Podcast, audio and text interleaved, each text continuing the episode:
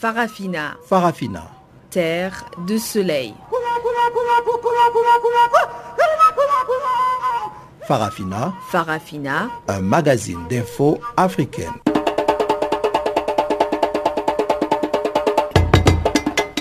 Présentation Pamela Kumba.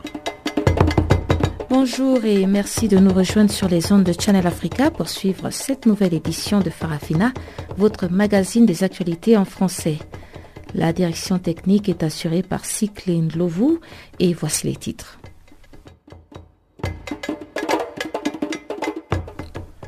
Lancement ce lundi au Sénégal de l'opération de collecte des signatures, encore appelée le parrainage, pour les candidats à la présidentielle de 2019. En Centrafrique, le dialogue politique entre gouvernement et les chefs rebelles a démarré à Boire en présence des experts de l'Union africaine. Et dans cette édition, on parlera aussi des deux magistrats tchadiens qui ont été radiés pour corruption et négligence. Présentation Pamela Kumba. Et voilà donc euh, pour les titres qui vous seront développés tout de suite après le bulletin des informations de Guillaume Cabissoso.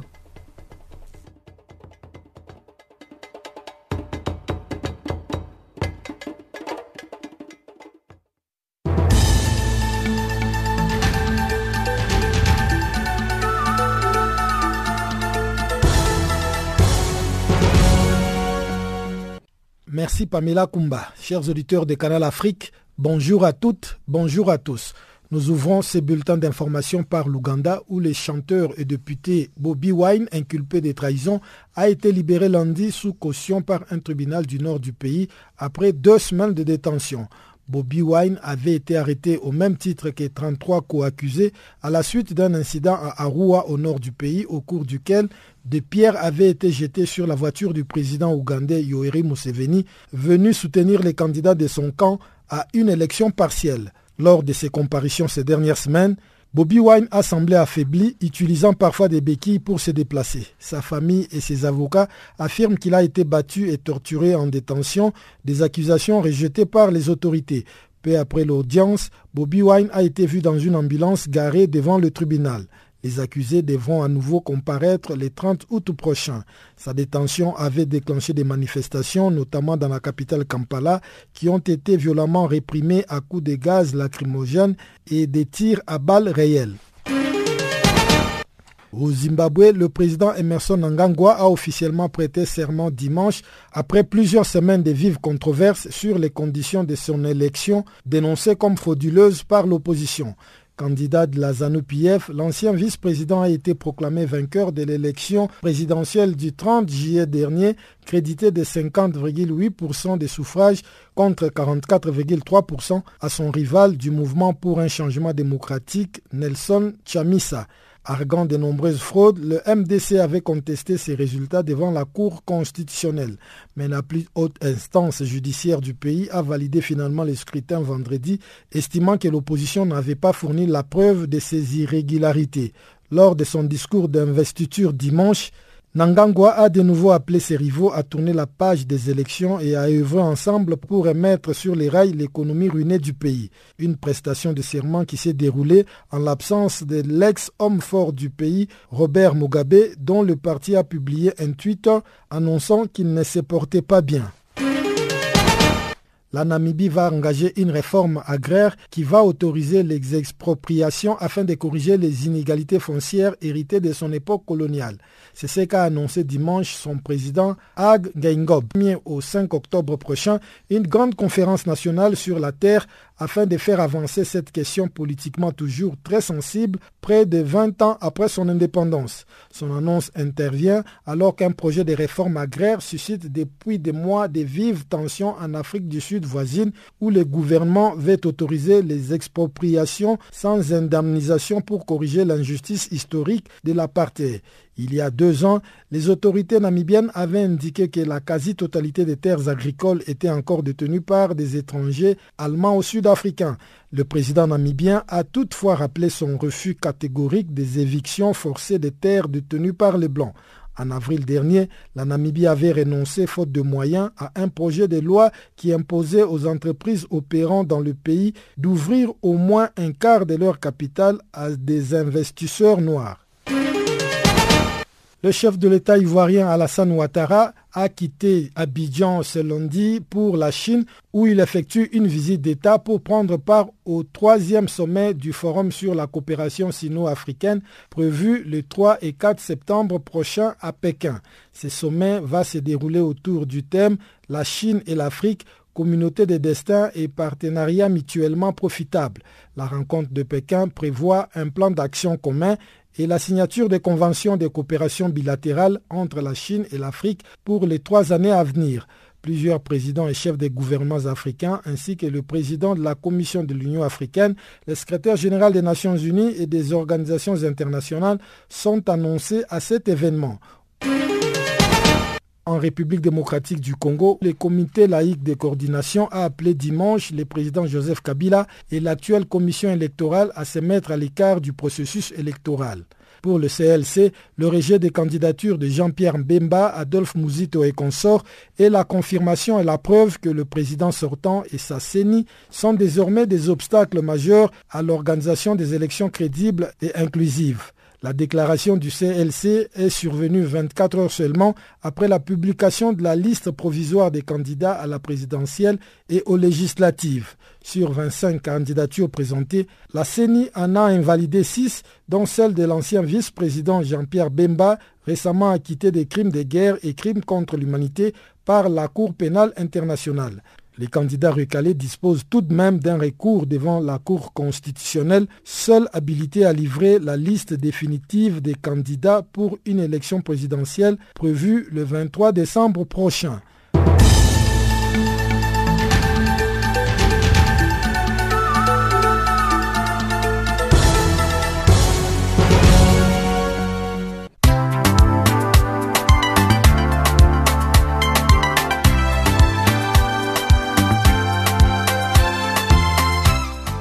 Farafina. Farafina.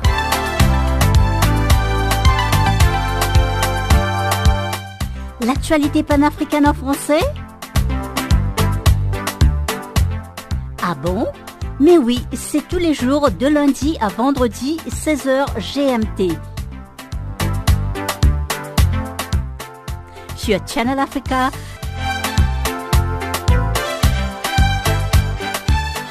Et n'oubliez surtout pas de tweeter French Farafina.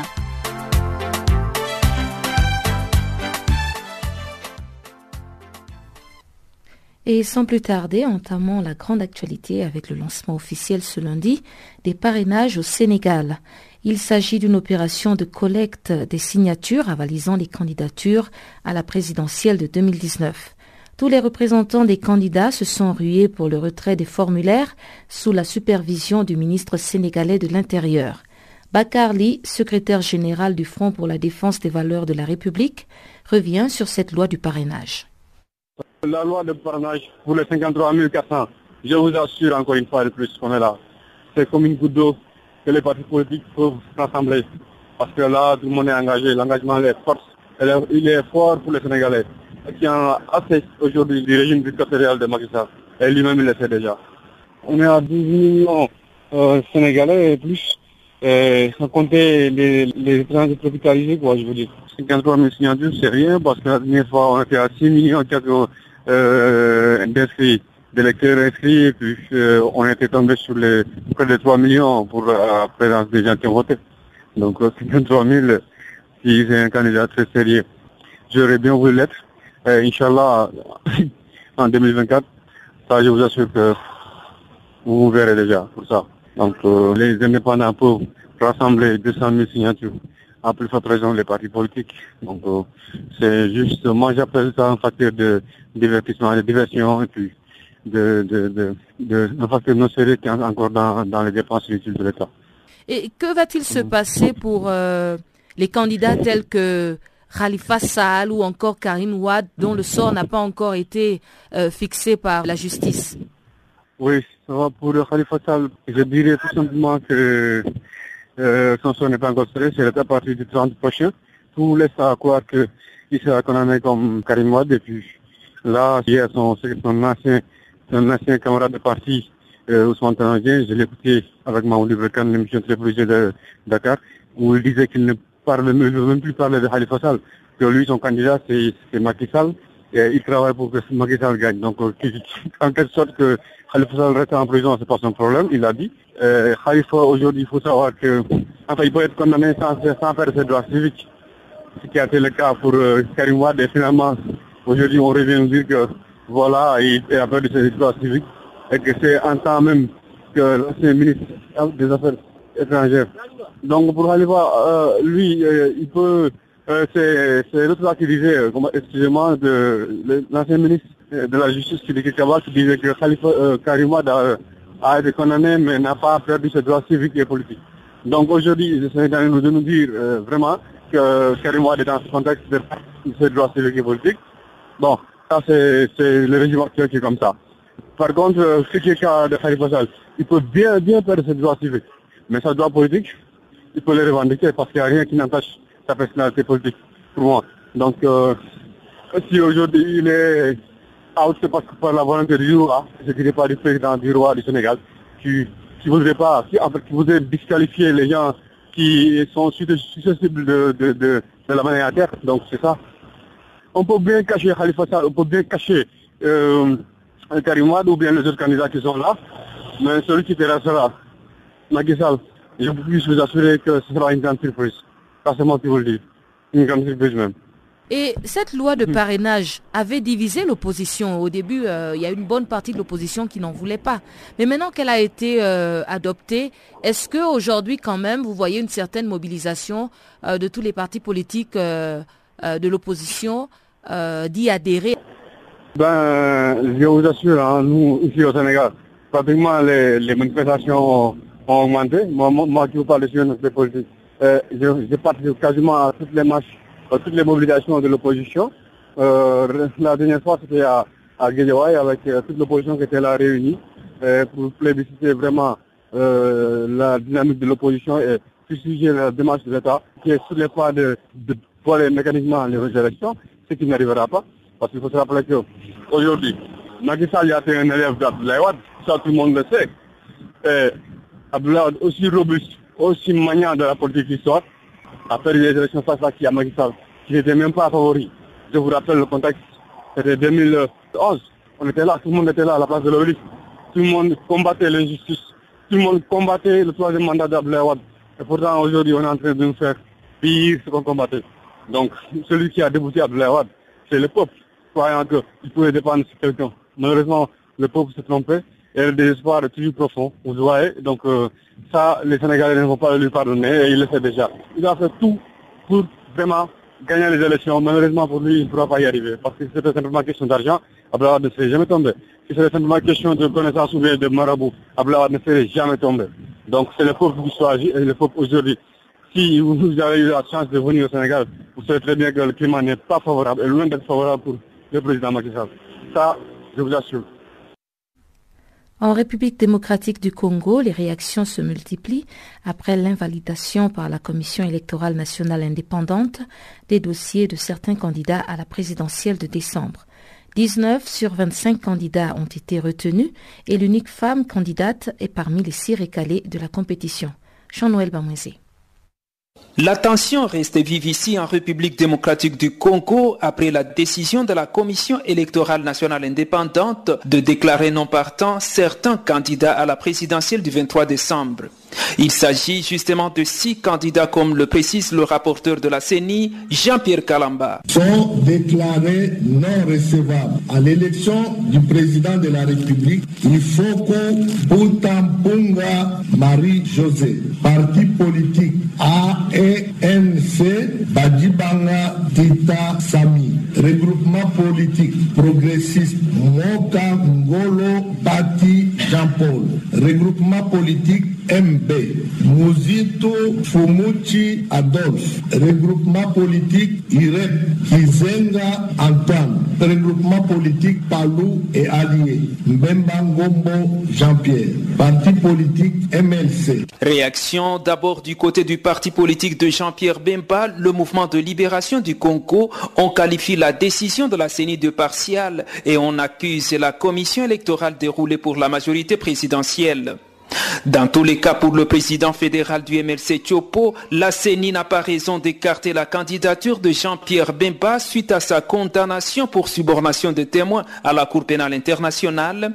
Paulin Mayembo parle plutôt d'une folie politique. Ça, c'est une folie politique lorsque on prend des décisions de cette manière-là, où on ne sait pas examiner la situation avec impartialité et que l'on décide de subir des injonctions d'un ministre, des injonctions d'une famille politique, alors nous disons le Congo va tout droit dans les gouffres.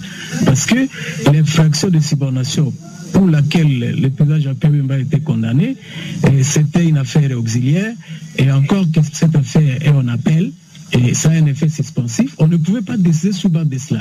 Et qu'adviendrait-il si demain la CPI acquittait totalement Bema pour cette affaire-là?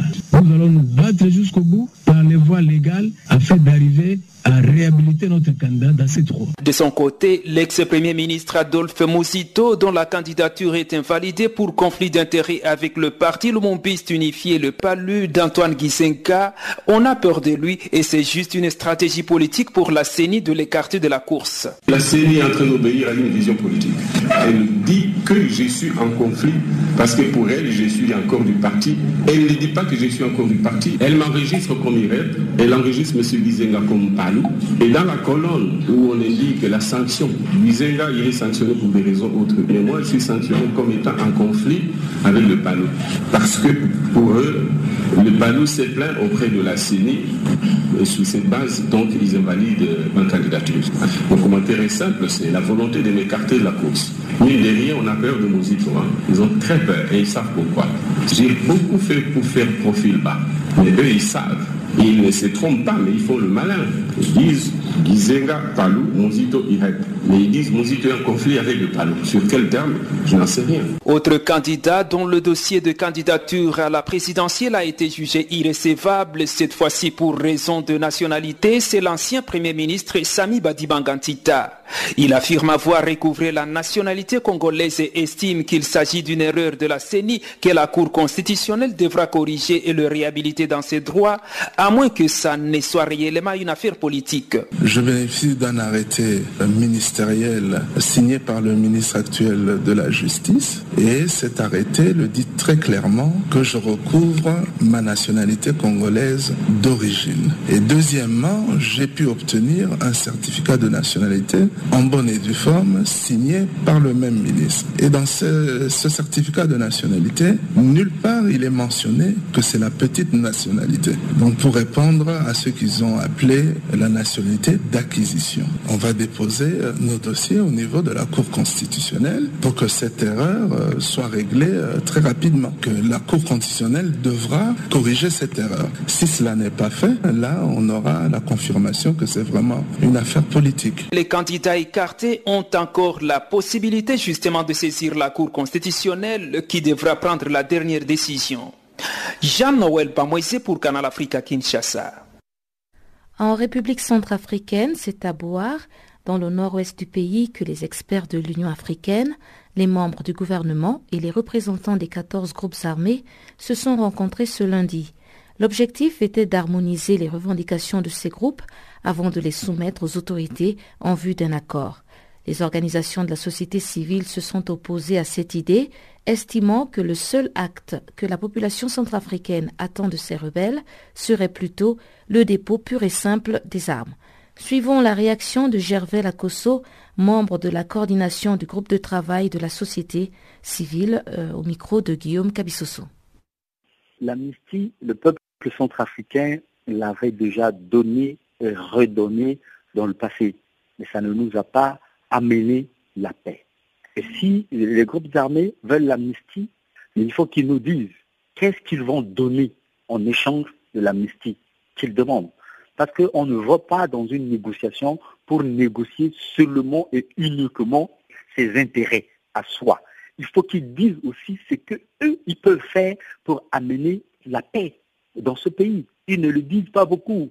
Ils ont des, revendications non négociables, ils sont ici, ils ont ça. Il ne faut pas que les groupes armés pensent que le fait de prendre les armes fait d'eux des citoyens supérieurs aux autres citoyens. Non, C'est un problème qui est dans le pays. Nous devrons gérer ça de, manière calme, à tête froide. Comme on dit, il n'y a aucune revendication qui peut être non négociable. Tout est négociable parce que nous sommes dans une situation de crise. Et cette crise-là, il n'y a pas de vainqueur les groupes armés, il faut qu'ils se calment. Ils ne sont pas les vainqueurs de cette crise. Parce que s'ils étaient aussi forts qu'ils le croient, ils devaient venir prendre le pouvoir à Bangui, s'imposer et on ne devrait plus en parler.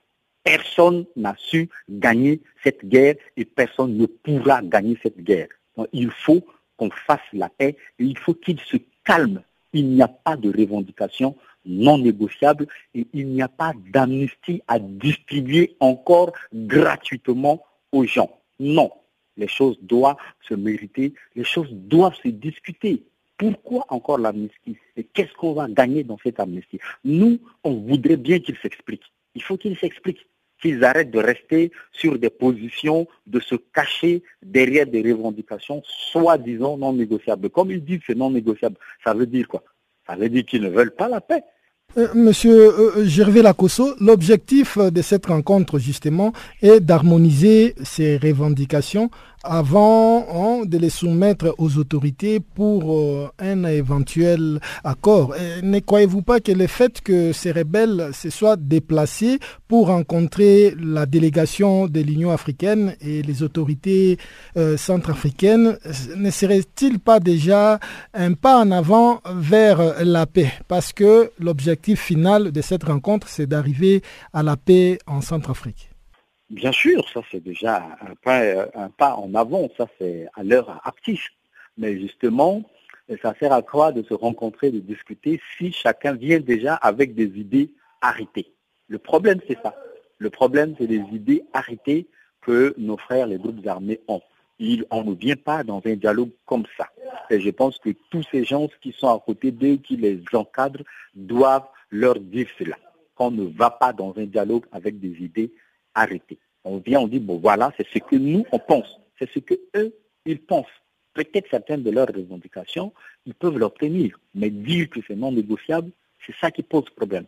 C'est ça qui pose problème. Rien n'est non négociable. Tout est négociable. Et aux groupes armés et au gouvernement, le peuple les observe. On les observe.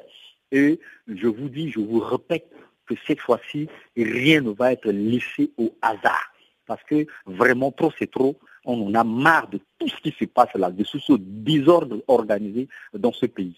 Qu'attendez-vous exactement de ces groupes rebelles? De déposer les armes en échange de l'amnistie? C'est ça ce que vous attendez comme déclaration de ces rebelles? Oui, qu'ils déposent les armes, pas forcément en échange de quelque chose.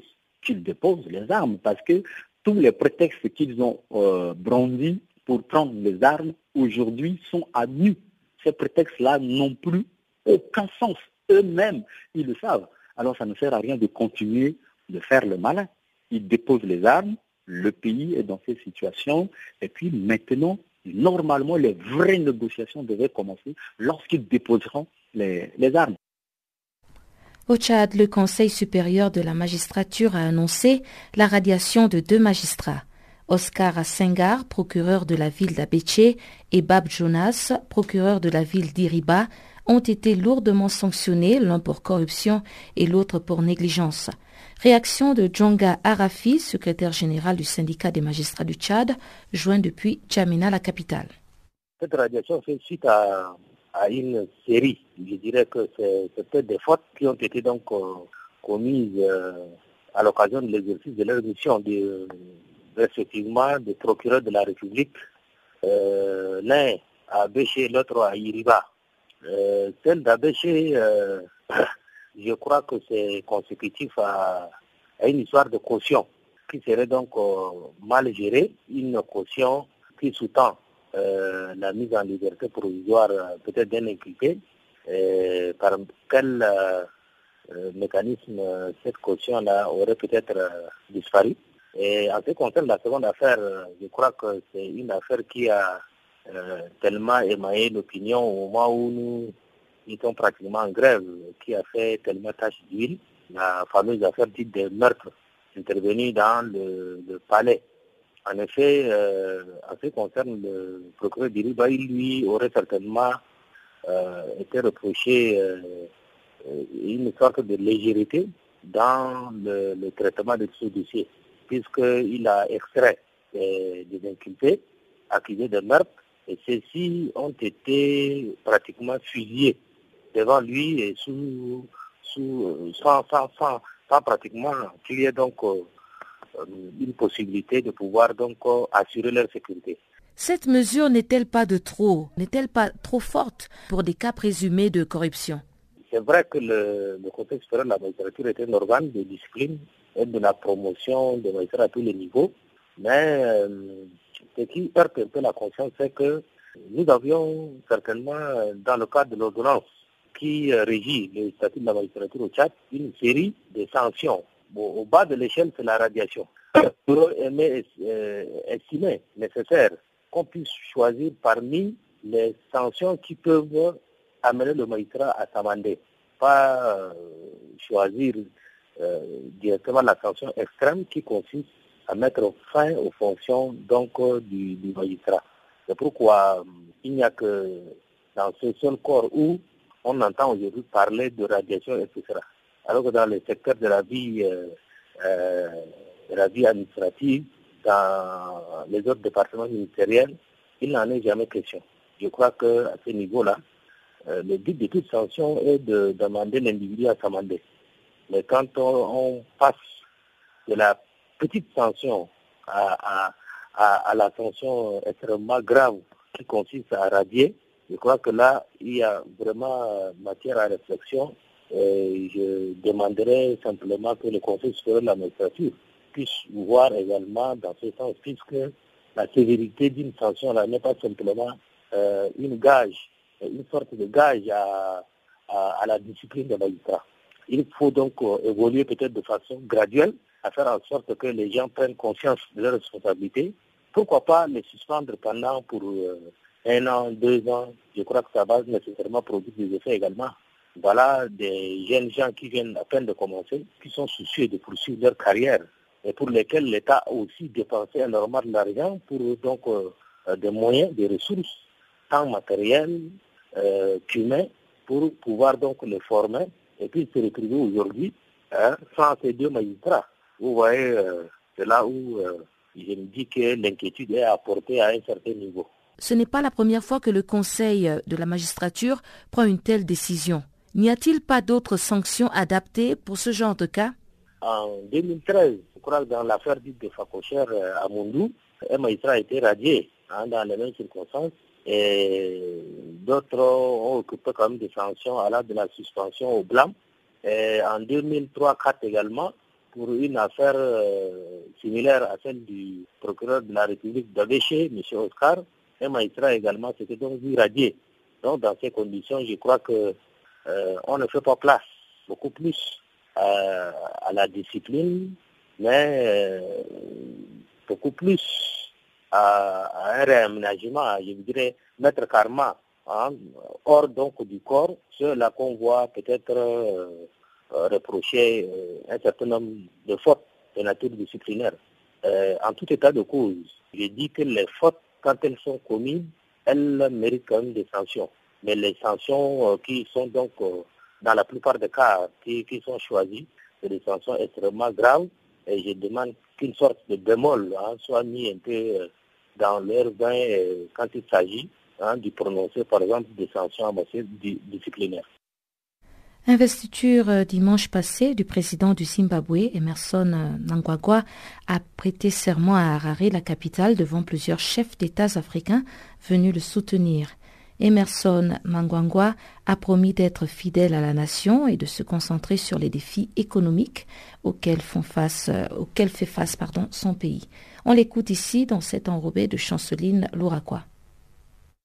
Après plusieurs semaines de vives controverses sur les conditions de son élection le 30 juillet dernier, Emerson Nangagwa a prêté serment dimanche, juste après la confirmation vendredi par la Cour constitutionnelle de sa victoire à l'élection présidentielle.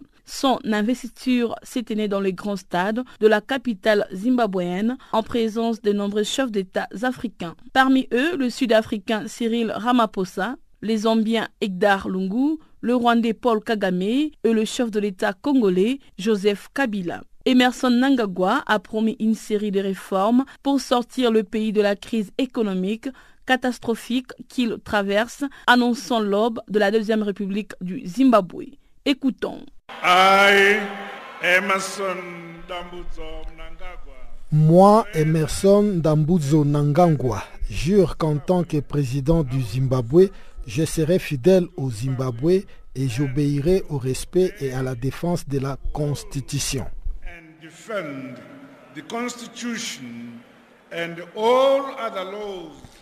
Je ferai la promotion de tout ce qui fera avancer le pays et m'opposera à tout ce qui peut armer le Zimbabwe.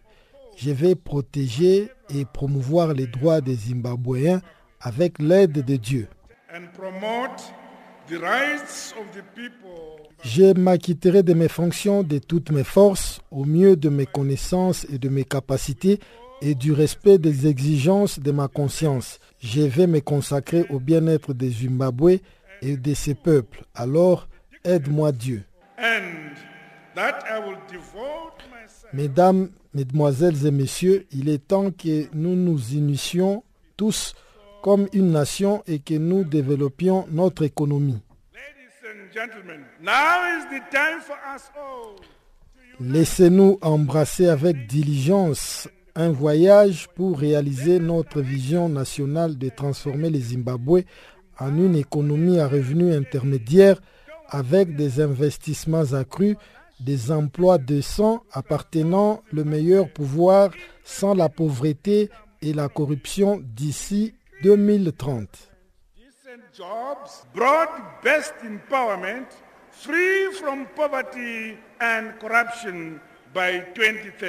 Âgé de 75 ans, Emerson Nangagwa a pris la tête du Zimbabwe en novembre dernier après la démission de Robert Mugabe, lâché par l'armée, et son parti au pouvoir, la ZANU-PF, au terme d'un règne autoritaire de 37 ans. Candidat de la ZANU-PF, l'ancien vice-président a été proclamé vainqueur de l'élection présidentielle du 30 juillet dernier, crédité de 50,8% des suffrages contre 44,3% à son rival du mouvement pour un changement démocratique, Nelson Chamisa. Arguant de nombreuses fraudes, le MDC a contesté ces résultats devant la Cour constitutionnelle. Mais la plus haute instance judiciaire du pays a validé finalement le scrutin vendredi, estimant que l'opposition n'avait pas fait la preuve de ces irrégularités. Dans son premier discours de président élu, celui qui a été surnommé les crocodiles pour son caractère dur et intransigeant a lancé un appel à l'unité du pays un appel à l'unité qui n'a pas été entendu par l'opposition. Son leader Nelson Chamisa a délibérément boudé la cérémonie. Les violences post-électorales sont encore dans toutes les têtes. En signe d'apaisement, le nouveau maître du pays a profité de son discours d'investiture pour annoncer une enquête sur la répression meurtrière à ses yeux inacceptable de la manifestation post-électorale du 1er août dernier qui a fait six morts. Le procès de l'ex-chef rebelle congolais Bosco Tanganda touche à sa fin ce mardi avec la dernière prise de parole tant de l'accusation que de la défense près de trois ans après l'ouverture des débats devant la Cour pénale internationale. L'ex-rebelle avait plaidé non coupable en septembre 2015 de 13 crimes de guerre et 5 crimes contre l'humanité qui lui sont reprochés. Voici le compte rendu de Guillaume Cabissoso. Autrefois surnommé Terminator, Bosco Tanganda est accusé d'avoir commandité de meurtre, pillage et viol d'enfants soldats commis par ses troupes en 2002-2003 en Ituri, dans le nord-est de la République démocratique du Congo, au cours d'un conflit qui coûta la vie à plus de 60 000 personnes selon les organisations non gouvernementales. Il aurait donné les ordres, planifié et programmé les opérations, coordonné la logistique et fourni les armes à ses troupes. Les faits qui lui sont reprochés font de Bosco Ntanganda un des commandants le plus importants lors des crimes ethniques, selon le procureur de la Cour pénale internationale, Fatou Bensouda. De mardi à jeudi, accusation et défense vont jouer leur dernière carte avant un jugement qui sera au cœur de l'attention après l'acquittement surprise par la Chambre d'appel la CPI en juin du Congolais Jean-Pierre Bemba, condamné à 18 ans de prison pour des crimes commis par ses troupes en République centrafricaine. Lors de sa prise de parole en tant que premier témoin pour sa propre défense en juin 2017, Bosco Ntanganda a cherché à se présenter comme un être humain, selon son avocat, le Canadien Stéphane Bourgon. Face à ses juges, Bosco Ntanganda avait affirmé avoir aidé à mettre fin au génocide rwandais de 1994 où il avait vu des horreurs. Issu d'une famille toutie de six enfants, il avait confié avoir perdu beaucoup de membres de sa famille dans les conflits sanglants. C'est sans doute ce qu'il répétera dans un ultime espoir de convaincre le juge puisqu'il est prévu que M. Tanganda fasse une déclaration non assermentée vers la fin de plaidoyerie finale. Le plan de la défense au cours du procès était limpide. Laisser la réputation de son client, celle d'un chef de guerre opportuniste et sans pitié au sein des rébellions où il a successivement évolué. Né en 1973 au Rwanda, Bosco Tanganda avait fait ses armes avec les fronts patriotiques rwandais après avoir vécu dans le Massissi, territoire de la province congolaise du Nord Kivu, où vit une importante communauté rwandophone. Général dans l'armée congolaise de 2007 à 2012, Bosco Tanganda était le fugitif le plus recherché dans la région du Grand Lac jusqu'à ce qu'il se rende de manière inopinée en 2013 pour demander son transfert à la Cour pénale internationale. Selon des observateurs, il est probable qu'il craignait pour sa vie sous la menace d'une faction rivale. Guillaume Kabissoso pour Canal Afrique. Entrons à présent dans la deuxième partie de ce magazine des actualités avec le bulletin économique de Chanceline Loraquois.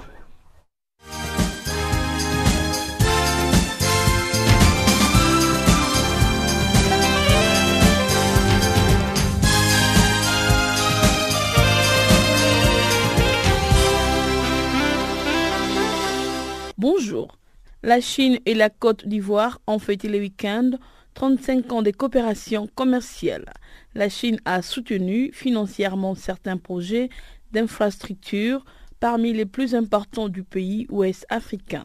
Le barrage de Soubré, l'autoroute Abidjan et Bassam ou encore l'extension du port et l'adduction d'eau à Abidjan sans oublier l'octroi d'un financement de 460 milliards de francs CFA pour la réhabilitation et le renforcement de 2000 km du réseau électrique ivoirien.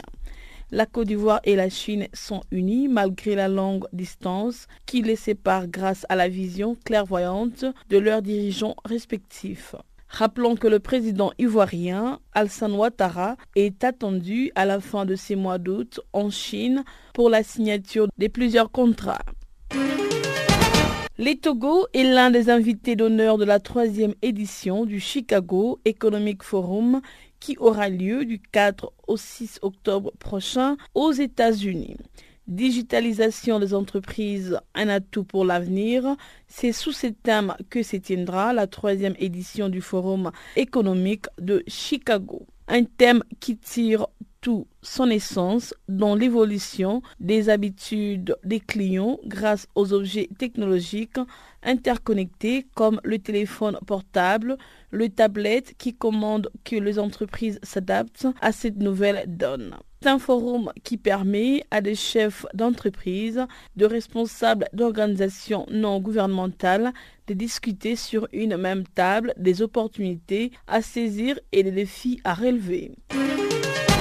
Au Niger, la Société de l'électricité a annoncé le week-end que la centrale électrique de Gourou Banda a produit du 1er janvier au 31 décembre 2017 172,378 MW et a consommé 36,32 tonnes de combustible. Cette production a permis d'alimenter Niamey, la capitale du pays et d'autres villes environnantes en énergie électrique, réduisant par la même occasion la fréquence des coupures intempestives de l'électricité. Financée à hauteur de 75 milliards de francs CFA, cette centrale va être consolidée puisque le Niger a prévu de renforcer le poste de Gorubanda. Bref, le but principal de cette centrale est de fournir en électricité la capitale nigériane ainsi que le ville des Dosso, Tilaberi et réduire le délestage à répétition qui touche les habitants de ces localités. En Guinée, l'usine bâtie par le groupe chinois Norinco via sa filiale Oxin Mining Service a été inaugurée la semaine dernière par Mohamed Diané, ministre de la Défense. Cette usine vise à pallier à l'importation d'explosifs à usage minier et des constructions infrastructurelles. Située à Bokeh, corridor minier nord-ouest, où évoluent environ 14 sociétés et compagnies minières, dont 5 en phase d'exploitation. Cette usine créera 200 emplois directs et indirects. La société de sous-traitance dans le forage minier, Nitro Chemine, qui avait relativement les champs libres dans ces secteurs va devoir s'adapter à cette entrée fracassante du groupe chinois qui plus est soutenu par les gouvernements se félicite de la mise en route de l'accord cadre avec la Chine. Au Cameroun, le leader du groupe des constructions belge Bexic ont récemment annoncé que leur société a remporté un contrat pour la conception et la construction d'un barrage et d'une centrale hydroélectrique. Par les billets de ces projets, l'entreprise entend contribuer largement à l'électrification du Cameroun. Pour sa part, le barrage permettra par exemple d'y augmenter la capacité de production de l'électricité de 30%. En outre, les projets hydroélectriques permettra d'accélérer la réalisation des objectifs de développement du pays, y compris l'accès à l'électricité. La Banque mondiale estime le coût de l'ensemble du projet à près de 1,2 milliard d'euros. Bexic le réalisera en partenariat avec le société française NG et marocaine pour les comptes de NHPC, une société de projet dont les actionnaires sont EDF International, l'État du Cameroun et la Société financière internationale. C'est par cet élément que nous bouclons notre bulletin économique.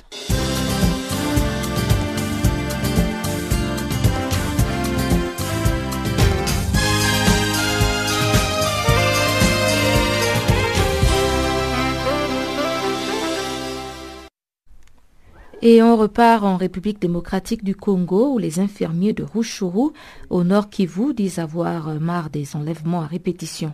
Le dernier cas en date est celui de dimanche dernier où Emmanuel Sebazungu, infirmier à l'hôpital général de référence de Ruchuru, a été kidnappé. Ces infirmiers sont descendus donc dans la rue ce lundi avant d'être dispersés par les éléments de la police nationale congolaise. Suivez le reportage de notre correspondante à l'est de la République démocratique du Congo, Gisèle Kaimbani. Manifestation étouffée et dispersée ce lundi à Rutshuru au nord Kivu, à l'est de la République démocratique du Congo. Les infirmiers qui sont descendus dans les rues réclamaient la libération pure et simple d'Emmanuel Sebazungu, infirmier à l'hôpital général de référence de Rutshuru, kidnappé le dimanche 26 août dernier.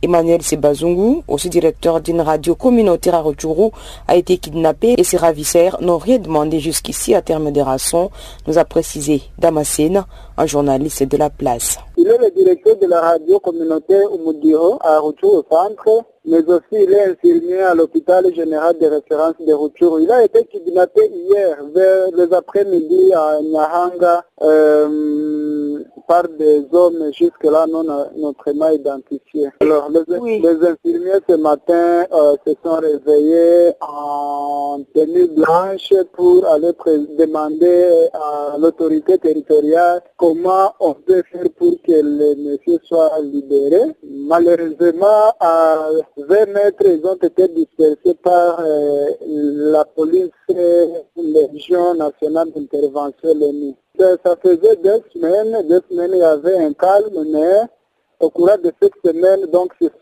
deux cas qui s'enregistrent. Jusque-là, euh, il n'y a pas de contact. Il est le 21e à être kidnappé au cours d'une année et nous en avons marre.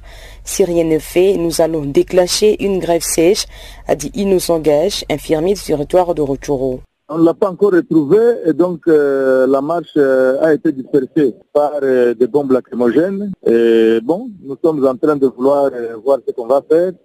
Nous allons voir l'autorité tout de suite là, parce qu'il n'a pas voulu qu'on le voie le matin. Nous sommes en train de voir les stratégies, parce que c'est le, le 21e infirmier probablement vient d'être kidnappé dans, dans une année. Pourquoi, nous, tellement on s'attaque trop aux infirmiers? Est-ce qu'on ne peut pas parler de règlement des comptes, par exemple? Bon, on est en train de penser que ça peut être ça, mais règlement des comptes, parce que les infirmiers ont fait quoi?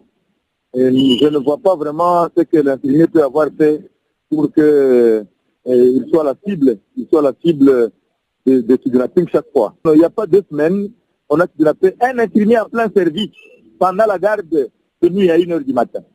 Euh, pendant le même mois, on a kidnappé un infirmier de Roubare étant dans, dans, le même tronçon euh, de Rukoro. Euh, le même mois, on a tué un infirmier en plein service. Donc, on ne sait pas finalement quel cible. Bon, au cas où ça n'arrive pas, on a décrété une grève sèche parce qu'on ne saura pas continuer à soigner les infirmiers pendant que l'autre est en brousse. Euh, donc c'est compliqué. Le territoire de Rutshuru au nord Kivu est aussi connu pour ses kidnappings multiples perpétrés soit par les groupes armés et celui-ci semble être une goutte qui risque de déverser le vase. Depuis Goma, Gisèle Kaimbani pour Canal Afrique. L'effet cumulé du conflit et du retour de la pandémie à virus Ebola dans la province du Nord Kivu, en République démocratique du Congo, menace des millions de personnes, s'est inquiété l'Agence des Nations Unies pour les réfugiés. En effet, les combats impliquant plusieurs groupes armés opérant dans la région se sont intensifiés dans les six territoires du Nord Kivu. Pour en savoir plus, Christina Silvero a joint Andreas Kirkoch, porte-parole du HCR en République démocratique du Congo. La province du Nord Kivu euh, en RDC a été euh, depuis longtemps euh, frappée par des violences, par des groupes armés, mais dernièrement, dans les derniers mois et années, ça s'est beaucoup aggravé dans une zone qui est la région vers Béni, dans le nord de la province du Nord Kivu. Et nous, comme agence humanitaire, à des programmes de réponse qu'on a aussi augmenté dû à cette situation. Maintenant, malheureusement, c'est exactement la même zone qui est euh, frappée par Ebola. Donc, c'est deux problèmes humanitaires au même temps qui aussi risquent de se renforcer mutuellement. Alors, quel rapport entre la riposte à Ebola et une recrudescence des violences? Comment est-ce que ces deux crises sont liées sur le terrain? Bon, ça c'est juste, je dirais, une coïncidence que Ebola, cette fois, et il a éclaté avant dans d'autres parties de la RDC, frappe une région où il y a un conflit armé avec des groupes armés, mais aussi une confrontation entre l'armée et le principal groupe armé de la région. Ça, c'est une coïncidence, mais bien sûr que ça rend plus difficile la réponse à l'Ebola parce qu'il y a tous ces contraintes sécuritaires, mais aussi nous qui nous occupons de la protection des personnes déplacées par les conflits et euh, de leur fournir, par exemple, des abris, on a aussi des questions, est-ce qu'on peut continuer la réponse en temps d'Ebola Mais pour le moment, le HCR et aussi d'autres acteurs humanitaires continuent leur intervention dans cette zone. Alors, vous avez dit, c'est une question des contraintes sécuritaires. Euh, concrètement, ça veut dire quoi Ça veut dire qu'on ne peut pas accéder aux populations? Et vous, par rapport aux populations déplacées, ça veut dire quoi?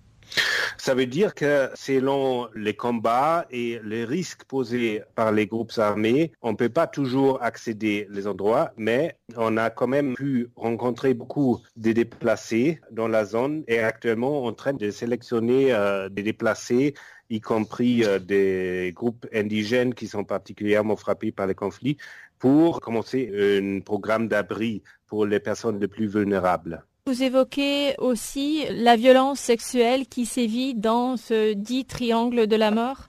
Effectivement, euh, les femmes et les filles euh, sont particulièrement à risque. Euh, il y a beaucoup de cas de violences sexuelles et avec notre programme de monitoring, de protection, on essaie d'identifier les victimes, de conduire toujours quand c'est possible les auteurs devant la justice, mais aussi de référer les victimes à des structures de santé. Et tout cela, en fait, toute cette insécurité fait que les populations sont plus vulnérables au virus Ebola aussi? Bon, dans une situation où il y a beaucoup de mouvements de population, c'est déjà plus difficile de fournir euh, les services et aussi l'aide humanitaire, mais euh, on n'a pas vraiment vu que, par exemple, par les déplacements, euh, les populations euh, portent euh, le virus Ebola ailleurs, il faut aussi dire que c'est une, zone où il y a beaucoup, donc Béni, la, la, ville dans, la zone, c'est une, ville avec beaucoup de commerces, donc il y a de toute façon beaucoup de mouvements dans la région. Alors, à quoi appelle le HCR aujourd'hui? Donc, le HCR appelle aux autorités d'assurer l'accès à tous euh, les victimes du conflit, euh, aussi par le déploiement euh, des militaires. Et le deuxième grand contraint, autre que l'accès et le financement. Nos programmes en RDC sont financés au niveau de 17%, c'est-à-dire même les services et l'aide les plus basiques pour les personnes les plus vulnérables peuvent être seulement donnés dans une partie des cas parce qu'il manque les fonds pour répondre à la crise humanitaire. Maintenant, les besoins humanitaires additionnels par la réponse à Ebola risquent aussi de diminuer ce qui est disponible pour euh, les centaines de milliers de déplacés dans la région. Et voilà qui nous mène tout droit au bulletin des sports de Chanceline Louraquois.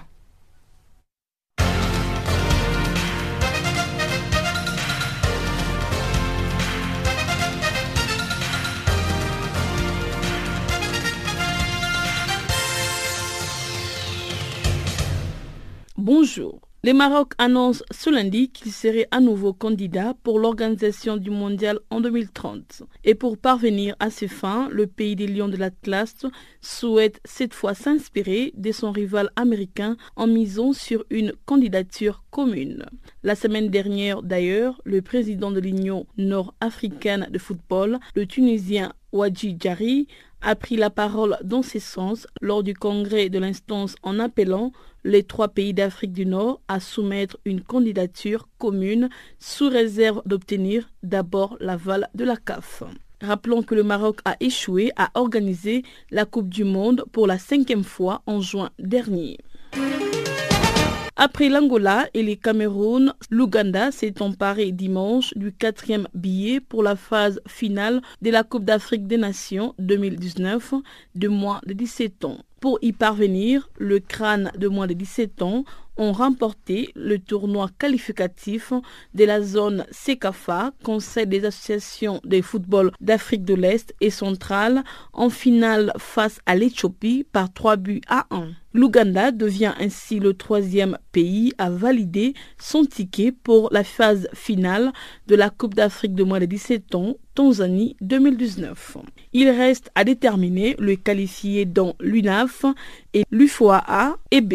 Dans la petite finale, la Tanzanie, déjà qualifiée pour la phase finale en tant que pays hôte, a terminé le tournoi sur le podium en se défaisant du Rwanda, deux buts partout. Notons que c'est la première fois que l'Ouganda participe à cette compétition.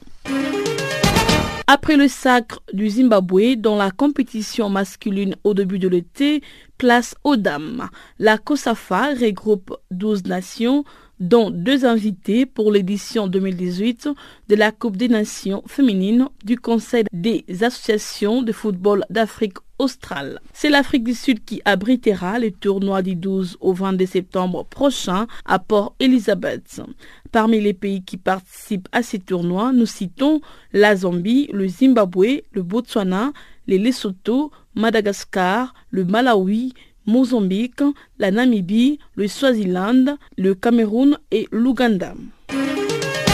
En Algérie, à peine arrivés aux commandes, les nouveaux sélectionnaires Jamel Belmadi se retrouvent déjà ciblés par des rumeurs répandues par une partie de la presse locale qui fait état d'un supposé conflit entre le technicien et ses dirigeants. Face à ce qu'elle qualifie de fake news, la fédération algérienne a décidé de durcir les tons. Jamel Belmadi a laissé entendre que sa fédération n'a pas la prétention de guerroyer contre toutes les dérives qui pullulent sur les réseaux sociaux, ni contre toutes les fake news, mais à travers sa division de la communication, elle se fait un point d'honneur de défendre les intérêts de l'instance fédérale et de ses employés. En Guinée, l'allié Abdul Raza Kamara, qui est passé par Rennes, Sochaux et Angers, n'a plus joué depuis décembre 2017 à cause d'une blessure au genou. Il avait rejoint le club breton en juin 2017. En six mois déjà, il avait marqué deux fois et fourni une assistance décisive en 14 matchs. Rappelons que Camara avait joué pour la petite catégorie française avant de servir la Guinée en tant qu'international senior. En 16 matchs avec la Guinée, il a marqué 4 buts. En cyclisme, la dernière étape du Tour de l'avenir 2018, courue dimanche, a présenté le véritable visage du cyclisme au Rwanda. Pour cette dernière étape entre Val d'Isère, Saint et Colomba des Villars, sur une distance de 149,7 km, les vainqueurs de l'édition 2017 du Tour du Rwanda s'est offert une échappée. Au classement général du Tour de l'avenir 2018, les coureurs de Delco Marseille, Provence, terminent à la 73e place et Joseph Arerouya a terminé à la 66e de l'étape. Les Slovènes Tadej Pogacar a remporté le maillot jaune. Son coéquipier Samuel Mogisha, vainqueur du Tour du Rwanda 2018, s'est classé 66e de l'étape. Pogacar succède ainsi au Colombien Bernal Egan, vainqueur en 2017. Les Français Damien Touze remportent les maillots verts du meilleur sprinter, tandis que les Colombiens Alejandro Osorio est les meilleurs grimpeurs. Ainsi s'achève notre bulletin des sports.